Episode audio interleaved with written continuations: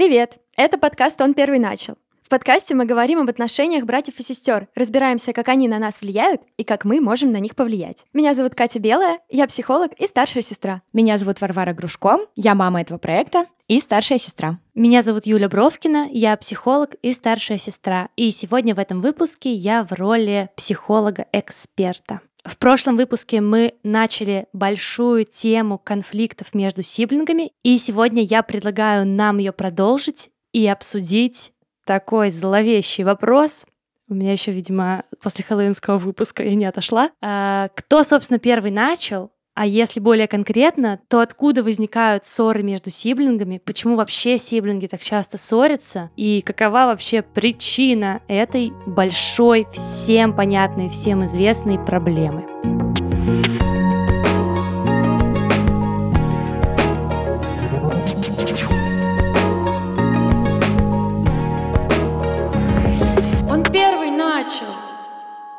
Летом я ездила на дачу. Кроме младшего брата, у меня есть еще два младших двоюродных брата. И я наблюдала за тем, как они взаимодействуют уже с точки зрения того, что я начала записывать подкаст и начинаю анализировать все больше и больше отношения сиблингов. И мне показалось невероятно интересным, что ссора между ними может возникнуть просто на пустом месте. И в тот момент я задумалась, откуда вообще это берется, почему так получается, что два ребенка, живущие давно вместе, э, знающие особенности друг друга, все равно каждый раз э, напарываются на какую-то конфликтную ситуацию, делят, кто будет э, нести матрас плавательный с озера до машины и обратно, и они, ну, просто до драки не могут э, это поделить. И благодаря тому, что мы для нашего подкаста собирали истории разных гостей, э, у нас получилось как-то проанализировать это все и найти те самые несколько причин, почему сиблинги так часто ссорятся. Мне кажется, что это очень логично как раз, что сиблинги, которые очень много времени проводят вместе и вместе живут, много ссорятся. Вообще люди всегда, когда вместе проводят много времени, имеют свойство много ссориться, потому что возникает много вопросов, связанных с их границами в их э, этом совместном взаимодействии. И у нас как раз есть история на эту тему. Давайте ее послушаем. Эту историю нам рассказала Настя.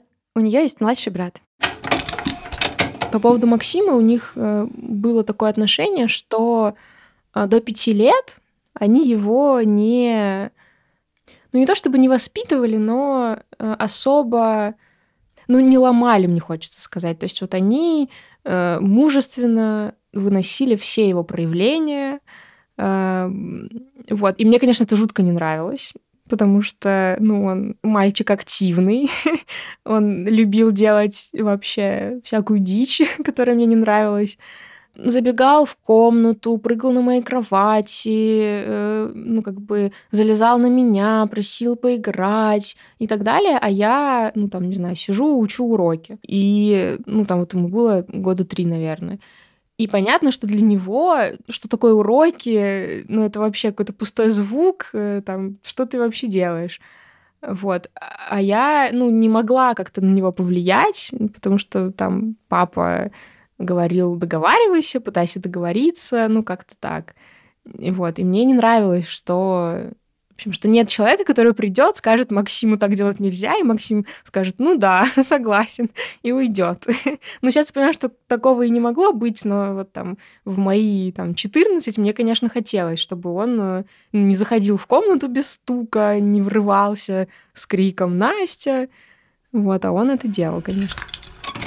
Когда младший маленький еще совсем, он действительно не понимает, что такое уроки, почему я хочу поиграть. Он ничего причем плохого-то не хочет, он просто хочет повзаимодействовать, и ты действительно никак не можешь объяснить, почему тебя сейчас надо оставить в покое, ты не со взрослым человеком разговариваешь. Это вот сейчас у меня младшая, ей 10, сейчас она научилась там стучаться в комнату, она понимает, что я там работаю в комнате, что я чем-то занята. А еще, не знаю, лет пять назад, ну, это было невозможно представить. А главное, что даже, ну, предъявить тут нечего. Она маленькая, что она? Она не понимает, почему так. Она просто хочет поиграть. Я с этой историей чувствую свою какую-то связь из-за того, что меня всегда в детстве бесило, когда ты не можешь повлиять на брата сам, идешь к родителям, а они тоже на него не могут повлиять или не хотят. Вот мне прям... Я злилась на родителей в таких ситуациях. Да, тут ситуация напрямую про нарушение личных границ. Э, любая ситуация нарушения личных границ вызывает конфликт, когда про это мы начинаем говорить. Если мы молчим и терпим, конечно, этот конфликт не вскрывается, но когда мы пытаемся отстоять свои границы, естественно, получается конфликт. В этой истории, мне кажется, еще важным отметить, что брат был маленький, да, как вы, девчонки, тоже говорите, э, братья ваши были маленькими, и их посыл на самом деле не про нарушение ваших границ, а про поиграй со мной.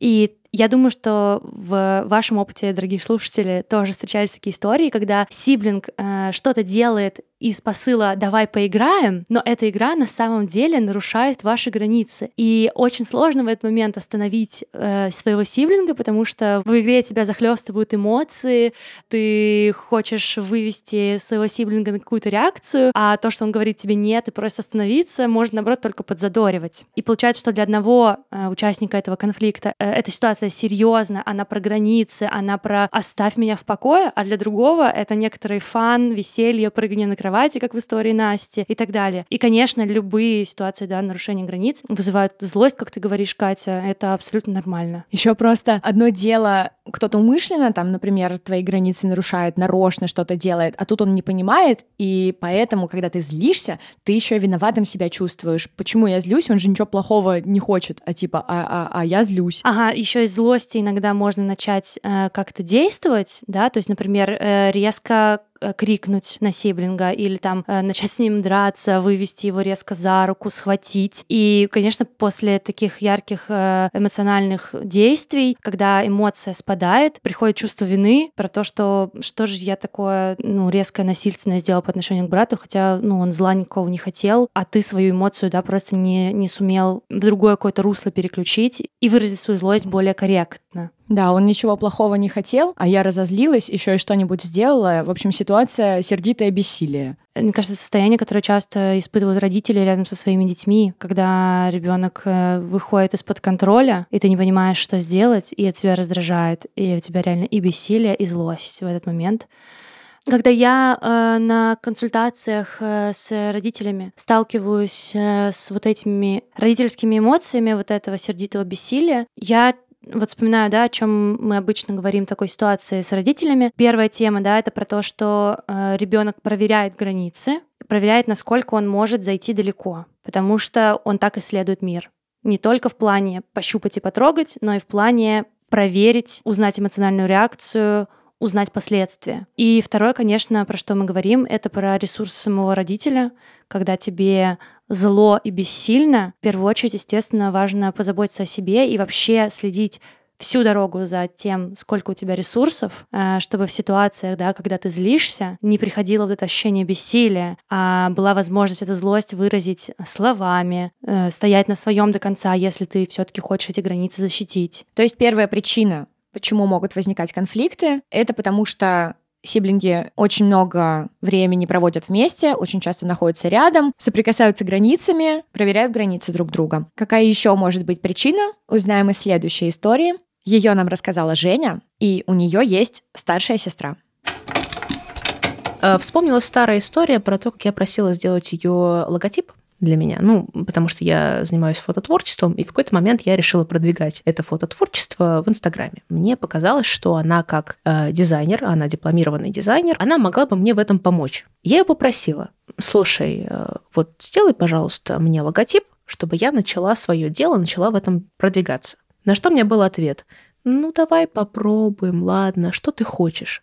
Я говорю, слушай, ну вот у меня там такие-то, такие-то, такие-то идеи. Если есть какие-то опорные точки или требования к моему ответу, ты скажи, как мне тебе подать эту информацию. Она сказала, слушай, ну, в общем, мне неинтересно этим заниматься. Да, я не буду это делать. Я говорю, слушай, ну это правда очень надо. Просто по-сестрински помоги, пожалуйста, с этим. Мне неинтересно этим заниматься, был ответ. И так мы ничего и не сделали вместе. В этом суть. Конечно, как человек уже более или менее взрослый, я могу понять, что заниматься тем делом, которое тебе не интересно, не круто, даже если это для родственников. В определенной мере в этом есть какие-то нотки коррупции, что ли, потому что для своих ты делаешь больше, чем для других людей. Ты не относишься к своим близким как к заказчикам. По сути, ты относишься к ним с определенными привилегиями. Но мне кажется, что эти привилегии в данном случае оправданы потому что это все-таки сестра, которая просит тебя не на Эверест залезть, а просто сделать логотип. Это несколько часов работы, и человек счастлив. Но ничего такого вроде в этом нет. Мне это тогда задело. Я сказала, слушай, ну, я, конечно, все понимаю.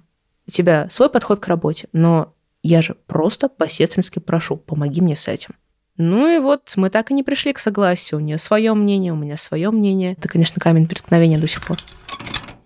Мне кажется, эта история в каком-то плане противоположная первой, потому что здесь мы как раз видим ту фрустрацию, которую испытывает человек, когда его сиблинг отстаивает свои границы. Мне кажется, Женина сестра этим и занимается, собственно. Мне здесь сложно, потому что я, с одной стороны, очень понимаю Женю, ну, то есть тебе что-то нужно сделать, и у тебя есть в семье человек, который может это сделать хорошо, он в этом профессионал, и ты просишь о помощи. И с другой стороны, я понимаю Женину сестру, потому что, ну, условно, меня вот родители просили смонтировать видео с их танцевального занятия, и я не могу этого сделать уже полгода. Мне просто не собраться, не сесть и не сделать. То есть э, тяжелая такая ситуация. Очень хорошо понимаю и одну сторону, и другую. Если как-то идентифицировать этот конфликт, да, из чего он возник, почему так произошло, то по факту это конфликт ожидания реальности. Я ожидаю, что мой сиблинг будет вести себя вот так, определенным образом, а в реальности оказывается, что он ведет себя по-другому. И слов Жени, да, я слышу, что э, ее ожидание это некоторая сестринская помощь, э, сделать для сестры, потому что, потому что мы близкие люди, что это сложно, что ли? Это вот ее некоторые ожидания, да, а реальность сестры,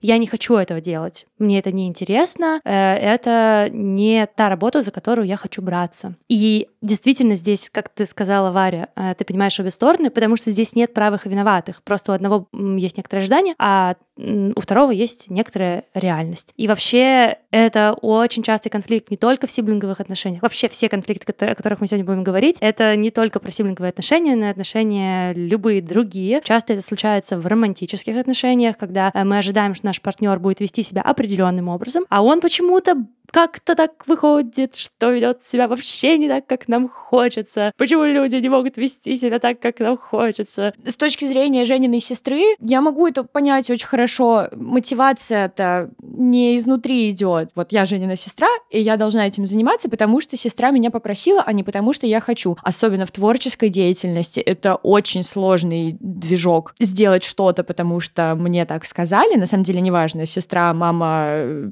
А, ну еще это очень фрустрирующая штука, когда есть некие ожидания, а они внезапно не складываются с реальностью. Или такой, чего? Знаешь что? Это фрустрирующая штука для обеих сторон. Потому что в тот момент, когда у тебя ожидания твои собственные сталкиваются с никчемной, невзрачной реальностью, ты такой, что? А в тот момент, когда тебе другой человек предъявляет свои ожидания, ты тоже такой, что? Почему я должен это делать? Почему ты раньше мне об этом не сказал? Почему ты вообще так считаешь? То есть это фрустрирующая ситуация, мне кажется, с двух сторон. Да, мне кажется, я бы испытала обиду на месте Жениной сестры, когда мне бы сказали, что я вообще-то должна это было сделать, потому что я старшая сестра. Ну, я об этом не знала, как бы меня никто не предупреждал, что старшие сестры должны так делать. И у меня есть какие-то свои ожидания, например, что моя сестра там э, не будет... Э, Нарушать мои границы, да, например. не будет пользоваться мной для каких-то рабочих моментов. Да, так ты сурово сказала, но ну, суть, да. суть э, в этом, да что могут быть другие ожидания у нее собственные. Ну да, может быть, человеку просто важно разделять, например, личное и рабочее. И это может быть каким-то принципиальным моментом, который ты не проговариваешь, но ты внутри себя считаешь, что все так думают. Все считают, что так и должно быть. А оказывается, что твоя сестра, например, совсем в другом ключе мыслит, и вот вы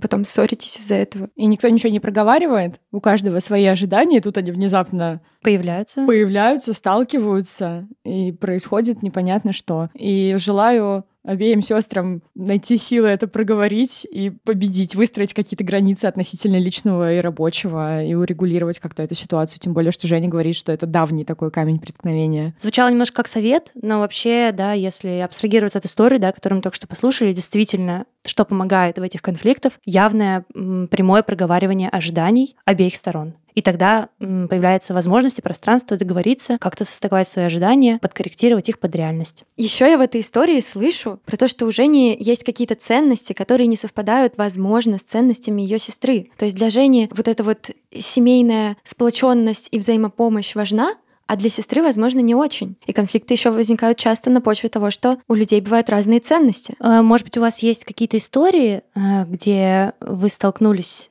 в своей семье со своими сиблингами с тем, что из-за разных ценностей у вас случаются конфликты? Да, у меня как раз есть такая история, и она именно про конфликты. Напомню, что у меня есть младший брат, и мы с ним живем вместе и вместе с мамой. Часто происходит такое, что э, я являюсь свидетельницей того, как он конфликтует с мамой, или, например, мама ссорится со мной. И в какой-то момент я заметила, что мы себя ведем с ним совершенно по-разному. Когда мой брат поссорится из-за чего-то с мамой, и они начинают конфликтовать. Я как обычно поступаю? Я прихожу и начинаю топить за правду. Ну, то есть вот у меня есть в этом конфликте их какая-то позиция. Чаще всего, конечно, что мой брат пусечка, и мама зря на него ругается.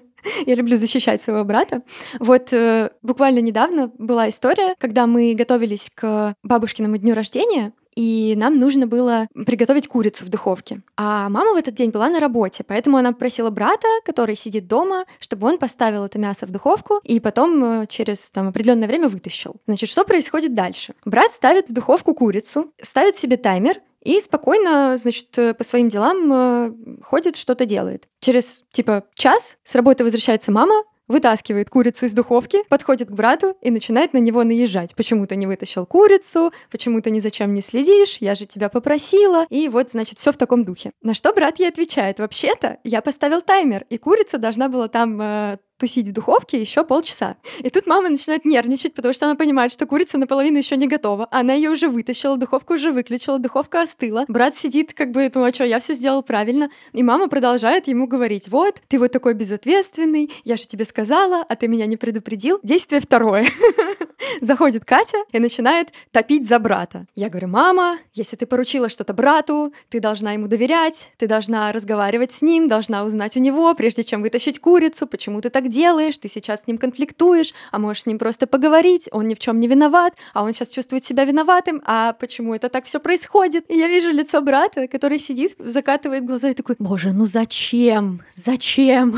А что зачем? Ему не нравится, когда я начинаю отстаивать его позицию. Он говорит, зачем ты это делаешь? Потому что в этот момент мама с братом переключается на меня, но конфликт не заканчивается. Он считает, видимо, что делать надо как-то не так. Например, вот когда я с мамой ссорюсь, он никогда не принимает мою сторону, не начинает ее отстаивать. Он хочет, чтобы все успокоились. И он приходит и говорит, успокойтесь, а, не кричите, выдохните, и вот это все. А я не так, мне важно добиться правды, мне важно вот, ну, отстоять ту позицию, которая у меня есть. Я вот как раз понимаю твоего брата очень. Я когда слышу дома конфликт между родителями и сиблингами, я первое, что стараюсь сделать, это всех успокоить, развести по разным комнатам. И вот дальше, когда все успокоятся, что-то уже можно начать с этим делать. Потому что, когда ты заходишь в это месиво, все друг на друга орут, ну, правда, у каждого своя. Если я здесь со своей третьей правдой еще приду, это лучше никому не сделают. Ну, это моя позиция. И я первое, что стараюсь сделать, это я всех развожу, чих, пх, спокуха, и уже дальше что-нибудь думаю, что с этим всем делать. Давай ругаться. У нас с тобой абсолютно противоположные позиции. И как раз мне, когда так делают, кажется, что человек приходит со своей третьей позицией. Потому что я высказываю свою точку зрения, отстаиваю ее, мой оппонент высказывает свою точку зрения, отстаивает ее, и тут приходит какой-то человек хороший, миротворец добрый, и начинает делать свое вот это полезное дело. Разойдитесь по разным углам, успокойтесь, выдохните. И это только еще больше меня заводит. Ну, в каком-то смысле ты права, наверное, это действительно все равно третья правда, просто другая. Потому что я прихожу со своей правдой в том смысле, что а ну-ка перестаньте все ссориться, меня бесит, когда вы друг на друга орете. И, наверное, это, ну, тоже моя правда. Просто она не такая, что я сейчас вам расскажу, кто из вас прав, а кто не прав. А здесь права я, и права я в том, home что вы не должны друг на друга, блин, орать. Вот, и для меня это только эскалирует конфликт. Но я на самом деле тебя понимаю, потому что я в такой позиции обычно находилась, когда мои родители ссорились. И я отлично понимаю, что ссоры, которые вокруг тебя происходят, могут и на тебя тоже очень сильно давить. И поэтому ты приходишь и пытаешься их остановить. Во-первых, чтобы защитить своих близких от э, того, что они конфликтуют. А во-вторых, чтобы защитить себя от этих эмоций. Это тоже очень понятная позиция. Давайте я ставлю свои психологические пять копеек. Ты зашла, Катя, в эту историю с того, что это про конфликт разных ценностей, с одной стороны, да. То есть э, для тебя, Катя, э, ценность, справедливость и отстаивать свою точку зрения, прийти к некоторому выводу через э, яркую дискуссию, а для твоего брата ценность, чтобы дома было спокойно и тихо, и чтобы никто не орал, и э, мамино спокойствие гораздо ценнее, чем правда. Когда мы обсуждали этот выпуск, кто-то из вас говорил, по-моему, Варя, ты говорила, что я лучше соглашусь тихо, но потом пойду сделаю, чем буду кричать сейчас э, с мамой, и впрямую ей что-то доказывать, лучше потом я сделаю втихую, когда никто не узнает. Но Вот сейчас, когда я слушала ваш разговор, мне показалось, что это не только про разницу некоторых ценностей семейных, но еще и просто про разные стратегии поведения в конфликте, которые закрепились как основные у вас в жизни. Есть пять стратегий поведения в конфликте, э, я их перечислю. Это уход, ну, когда мы просто перестаем конфликтовать, и ничьи интересы не учитываются. Это подавление, когда я учитываются только мои интересы, а интересы другого уходят на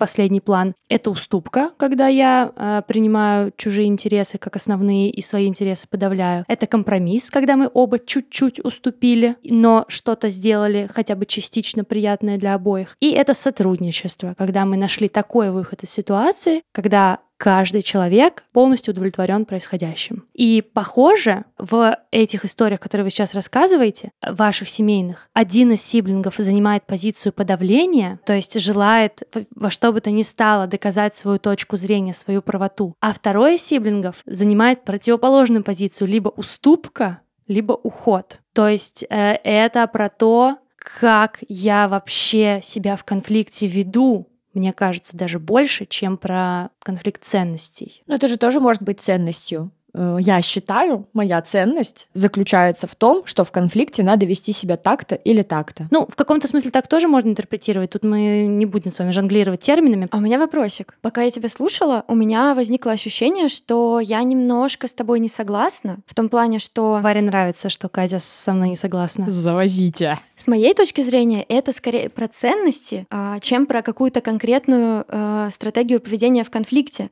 Потому что в тот момент, когда меня останавливают, я могу хотеть не продавить свою точку зрения, а прийти к компромиссу, например. Но если меня оттаскивают от этого, то это все равно не совпадение каких-то ценностей. То есть для меня просто здесь э, является ценностью донести свою позицию, услышать позицию другого и прийти к общему какому-то решению, возможно. Не обязательно это будет то решение, которое предлагаю я. Это может быть что-то, что у нас возникнет в процессе конфликта, но это не возникнет, если придет брат и начнет меня успокаивать. Ну, то, что ты описываешь, это похоже очень на сотрудничество как раз. И вот ты сейчас сказала, и я абсолютно с тобой согласна. Неважно, каким мы термином это назовем, но я сейчас подкорректирую то, что я говорила до этого, этого и скажу так. Мне кажется, это конфликт отношений к конфликтам. То есть э, есть люди, которые конфликтов боятся, не хотят, э, от них страдают очень сильно и хотят их остановить во что бы то ни стало, а есть люди, которым важно в конфликт идти, договариваться, обсуждать, делать их открытыми. Вот мы сейчас, э, когда с вами это обсуждаем, у меня возникает такое предположение, гипотеза, там вы тоже слушатели как-то опровергните или подтвердите, что в семье два сиблинга занимают всегда разную позицию по отношению к конфликтам. То есть что один сиблинг всегда скорее будет отстаивать и прямо показывать, что ему не нравится, и идти в этот конфликт, а второй будет стараться конфликты семейные сглаживать, налаживать и стараться утихомирить всех, но там потом за спиной где-нибудь э, делать то, как ему хочется. Блин, это реально интересная гипотеза, а я хочу сейчас спросить у Вари, потому что в ее семье три сиблинга. А я как раз сейчас об этом думаю и прикидываю. Я однозначно тот человек, который все сглаживает, дальше уходит и делает, как ему нужно, потому что мне гораздо проще сохранить энергию, которую я потрачу на этот спор. У меня слишком много сил на это просто уйдет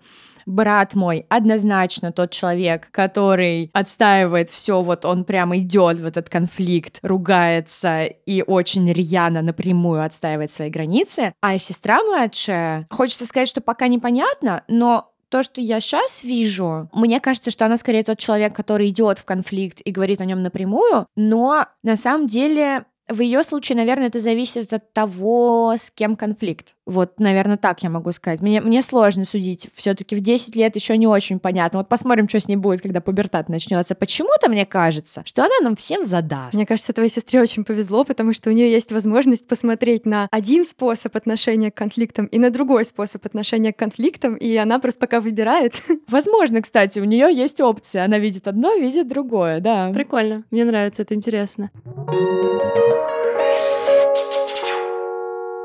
Мне очень понравилась сейчас наша живая дискуссия. Вообще, как-то меня это вдохновило. Э, и как раз я тот человек, который топит за то, чтобы говорить в открытую о несогласиях и конфликтах, э, чтобы находить какие-то точки решения. У нас есть еще один тип конфликтов, который мы не обсудили. Э, давайте обсудим его сейчас. И в этом нам помогут еще две истории. Первую из них нам расскажет Саша. Он средний брат, У него есть старший брат и младшая сестра. Мама очень любит историю о том, как мы с ним а, в очередной раз ругались из-за дележки уборки. И он все время такой, давай ты мой посуду. Ну, то есть он мне говорил, ты делаешь что, а я делаю это. Но мне всегда не нравилось то, что предлагал он. Мне всегда, хот... мне всегда казалось, что делать другое будет проще. И неважно, мыть это посуду или пылесосить, каждый раз мне казалось, что то, что он мне поручает, это сложнее. И мы из этого ругались, и мама любит рассказывать историю, как я звонил ей на работу, еще по домашнему телефону, такому дисковому. И я звонил и плакал в трубку, и такой... Мам, скажи, скажи, пожалуйста, Артем, а то он меня шлангом от пылесоса и, и, избивает. Вот это слово именно избивает. Она смеется над этим каждый раз, когда вспоминает. В целом, там не было никакого избиения, на самом деле, я думаю. Может быть, он просто им махал или что-то меня там чуть-чуть задел. Потому что не было аргументов каких-то, не было... Ну, мне кажется, дети не очень понимают, что такое мотивация, какая-то поощрение, какие-то компромиссы, может быть. То есть, ну, делай, нет, не буду, нет, делай, нет, не буду, ну тогда получай.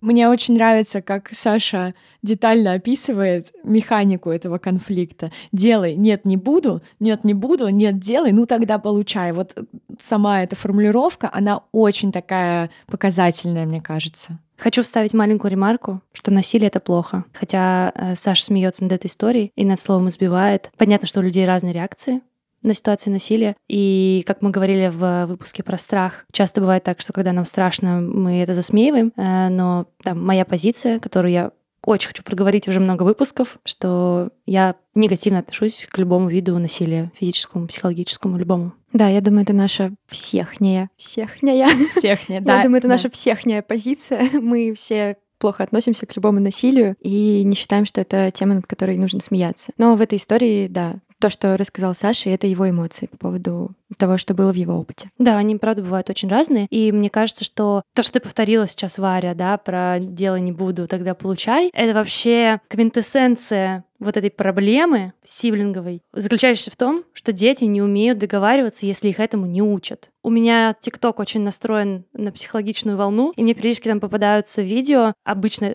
это англоязычные видео, э, с тем, как э, родители снимают, как их дети договариваются маленькие, явно говоря фразами, которым их обучили родители. Как сиблинги там шести, например, и двух лет принимают эмоции друг друга, пробуют найти компромисс, пробуют сотрудничать. Э, и это все возможно, абсолютно точно, стопроцентно, но только в том случае, если детей учат этому. Э, в наших российских реалиях э, постсоветского воспитания, конечно, такого обучения никто не проводил. Скорее, у нас было два главных обучения. Либо слушайся и молчи, либо хватит ссориться, дружите. Ну, про родительские установки у нас тоже был выпуск, мы об этом уже говорили. Поэтому да, конфликты еще в том числе так часто и ярко возникают между сиблингами, потому что они не умеют договариваться не, не умеют конструктивно это делать и выходить из этих ситуаций. Ну и я понимаю Сашу очень. Конечно, я с малой вероятностью захочу что-то делать, потому что мне это сказал старший брат. Вот он сказал, ты делай это, я делаю это. А почему ты так решил? А может, я тут тоже могу что-нибудь решить? Почему ты не даешь мне ничего решить? Да, мне кажется, это очень важно. И я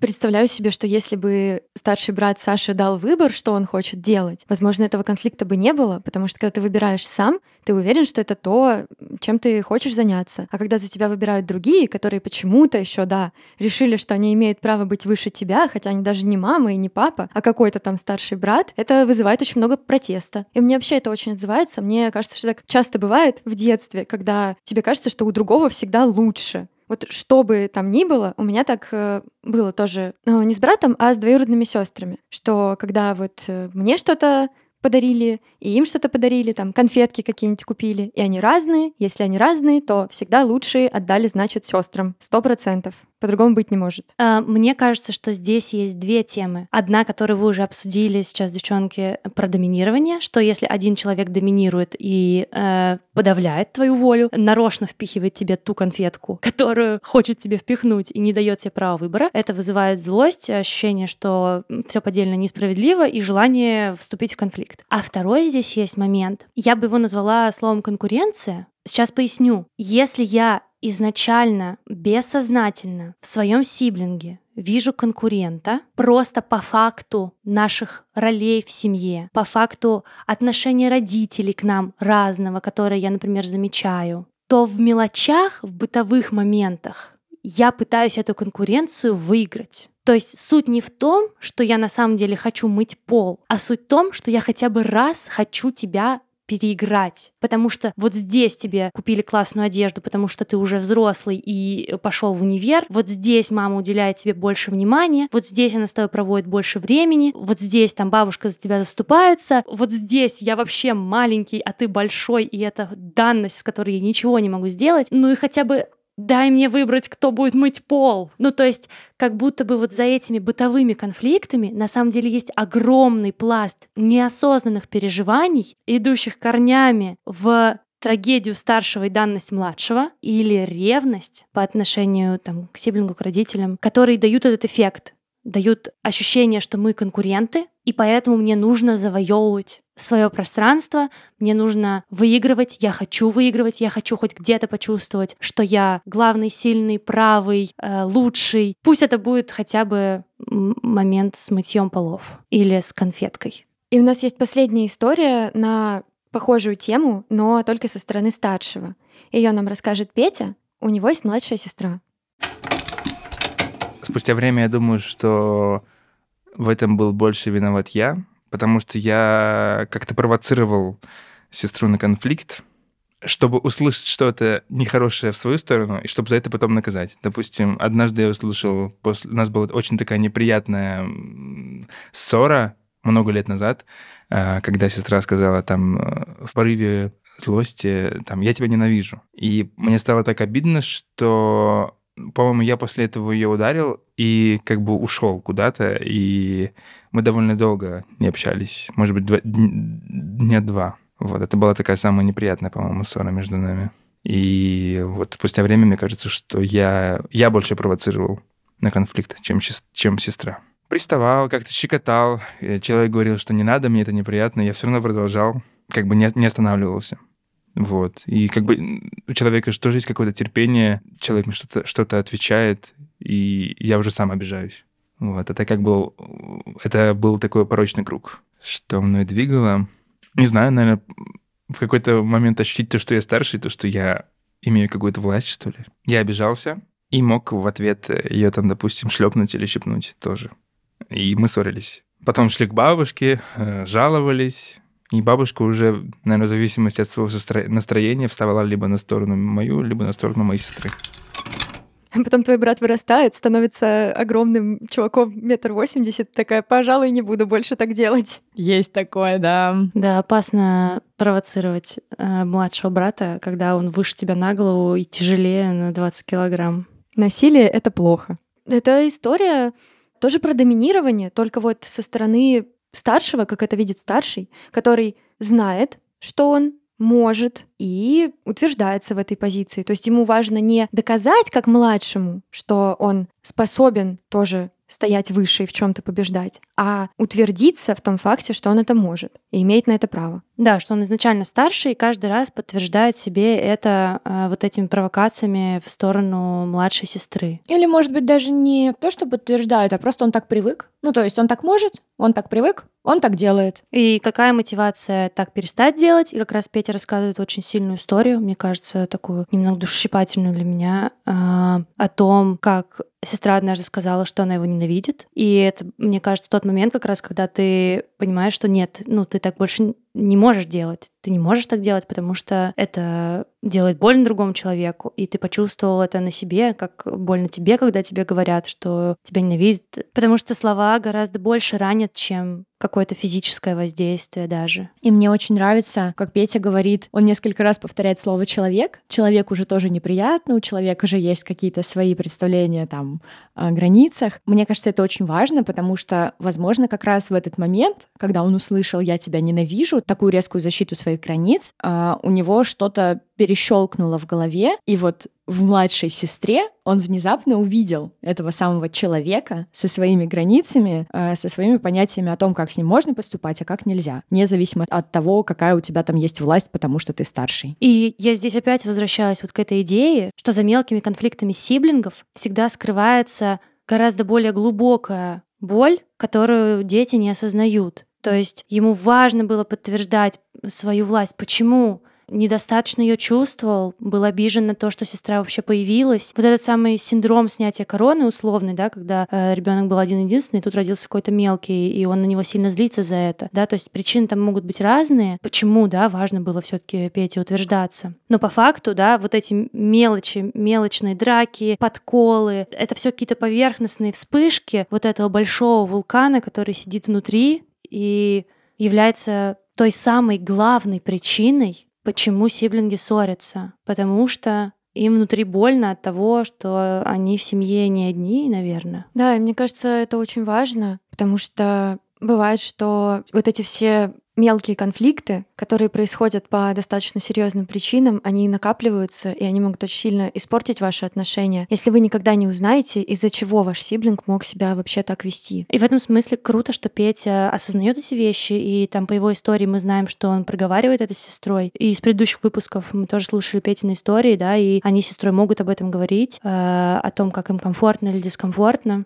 И здесь мы снова приходим к тому, что важно говорить в конфликтах, даже если это какое-то глубинное чувство, очень уязвимое, неосознанное в детском возрасте, и только сейчас вы и мы как-то с ним начинаем контактировать, все равно самый лучший вариант — это про это с кем-то поговорить и прийти к сиблингу и с ним поговорить, может быть, об этом тоже, если на это есть сила и возможность. Вообще, конечно, в этом самое тяжелое — это противоречивость всех этих чувств, потому что вроде как это твой родственник, твой очень близкий человек, вы много времени проводите вместе, у вас может быть что-то э, веселое, классное, что вас объединяет, какие-то общие фишки, но при этом не может не возникнуть у вас каких-то сложных ситуаций, конфликтов, э, размолвок, которые вам нужно решать. И еще, да, как ты говорила раньше, Юль, учитывая, что вас не учат это решать, и вам говорят либо миритесь, либо вообще ничего не говорят, что с этим всем делать, это все усложняет в 10 тысяч раз. И с этим очень тяжело, потому что вроде я его люблю, но при этом он меня так бесит. И вот в этом противоречии иногда, мне кажется, конфликт как раз может затягиваться, потому что уже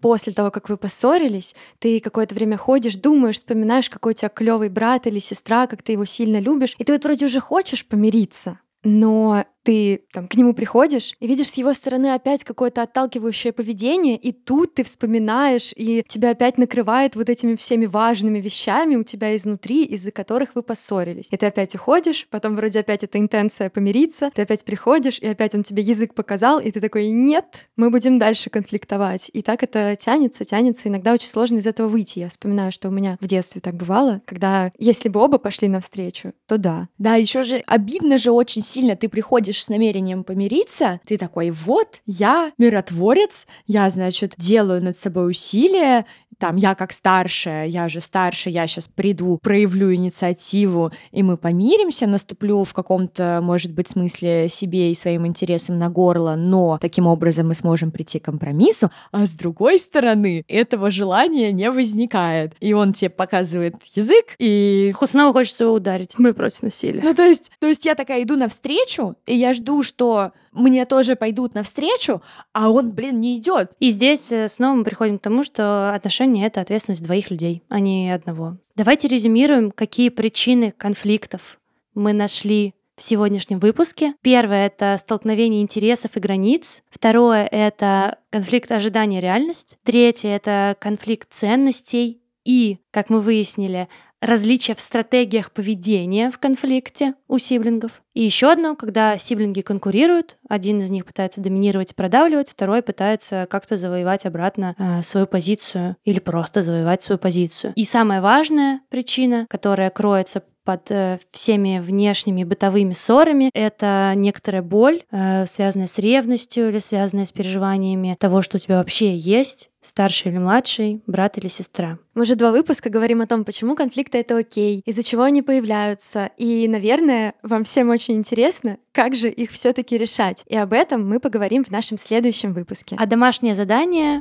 — просто слушайте через две недели наш следующий выпуск, в котором мы расскажем, как налаживать отношения между вами и вашими сиблингами. Подписывайтесь на наш подкаст на всех доступных подкаст-платформах. Это может быть Apple Podcasts, Яндекс Музыка, Castbox, ВКонтакте и любые другие удобные для вас платформы. Подписывайтесь на наш Инстаграм, он первый начал. Вступайте в наш Телеграм-чат, где мы обсуждаем отношения с сиблингами и скидываем мемы. Ссылка есть в описании выпуска. Ссылка на Инстаграм тоже есть в описании к выпуску. С вами были Юля, Варя И Катя. Спасибо большое, что слушали нас, и спасибо нашим гостям за истории. Пока. Пока. Пока.